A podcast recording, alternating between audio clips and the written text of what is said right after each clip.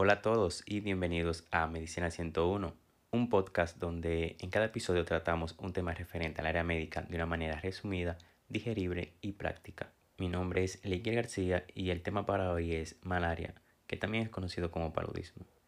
La malaria es una enfermedad febril aguda potencialmente mortal que es causada por parásitos del género Plasmodium, que son transmitidos por la picadura del mosquito del género Anopheles es una de las enfermedades parasitarias más importantes del mundo, donde a pesar de que existen más de 150 especies, solo cuatro son las que infectan al ser humano. Estas son la del Plasmodio falciparum, Plasmodio vivax, Plasmodio malariae y Plasmodio ovale. Entre estas, el Plasmodio falciparum y el Plasmodio vivax son los más comunes. Es necesario mencionar que hay una quinta especie que es la del Plasmodio knowlesi, esta ha estado afectando a países asiáticos en los últimos años. Existen diferentes formas en las que se puede transmitir la malaria. Entre estas está la forma vectorial, donde el mosquito infectado, al picar, inocula la forma infecciosa del parásito, que son los llamados esporozoitos. También tenemos la inoculación directa de los glóbulos rojos infectados, ya sea por alguna transfusión o por algún pinchazo de alguna jeringa contaminada. También está la transmisión vertical, que es donde una madre embarazada que contrae paludismo infecta al feto. La malaria tiene un ciclo biológico que resulta ser un poco complejo. La razón de esto es porque requiere dos hospedadores, el mosquito y el ser humano. Desde el momento en que la hembra de Anófeles infectada introduce en la persona los parásitos, los parásitos a su vez presentan una serie de cambios en los cuales uno de estos puede tener dos formas, una forma que involucra un ciclo que afecta a los glóbulos rojos de la persona que padece de la malaria y otra que regresa al mosquito de anófeles cuando alguno de estos mosquitos vuelve a picar a la persona y se infecta con el parásito. A grosso modo y de una manera resumida, lo que el parásito hace es entrar a los glóbulos rojos de la persona infectada. Se reproduce dentro de estos mismos haciendo que el glóbulo rojo estalle y reinfecte a otros glóbulos rojos y a su vez también lo hagan estallar, vuelve entonces a hacer lo mismo, así continúa en un ciclo en que la persona, si no es tratada a tiempo, puede llegar a morir.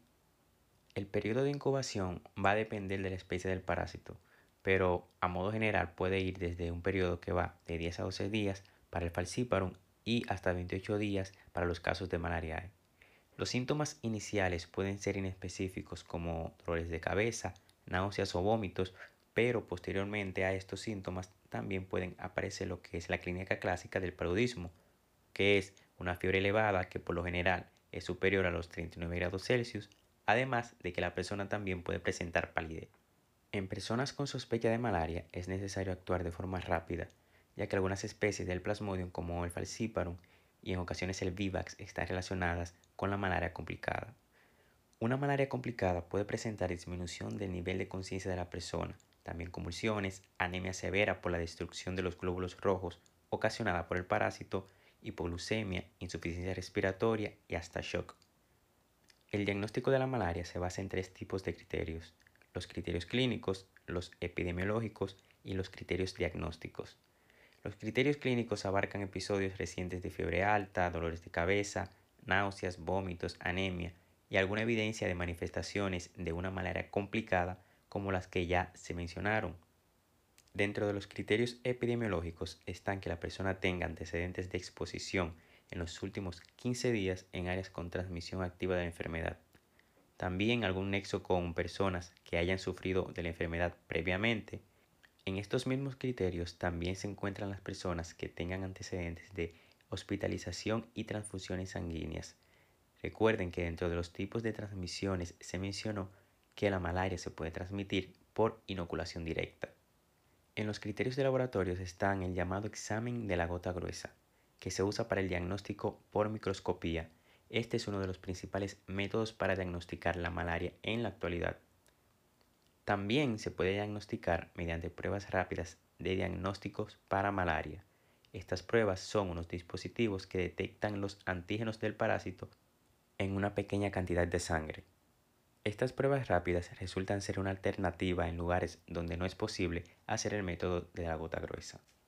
Para el tratamiento de la malaria es fundamental saber el tipo de plasmodium, así como si la persona está cursando por una malaria que no resulta ser grave o una malaria de tipo grave. Dentro de los fármacos usados para el tratamiento están la quinina, la cloroquina y la mefloquina. El tratamiento es administrado por las autoridades de salud de cada país. Estos se encargan de las dosis correctas de administración según las pautas y protocolos de estos mismos.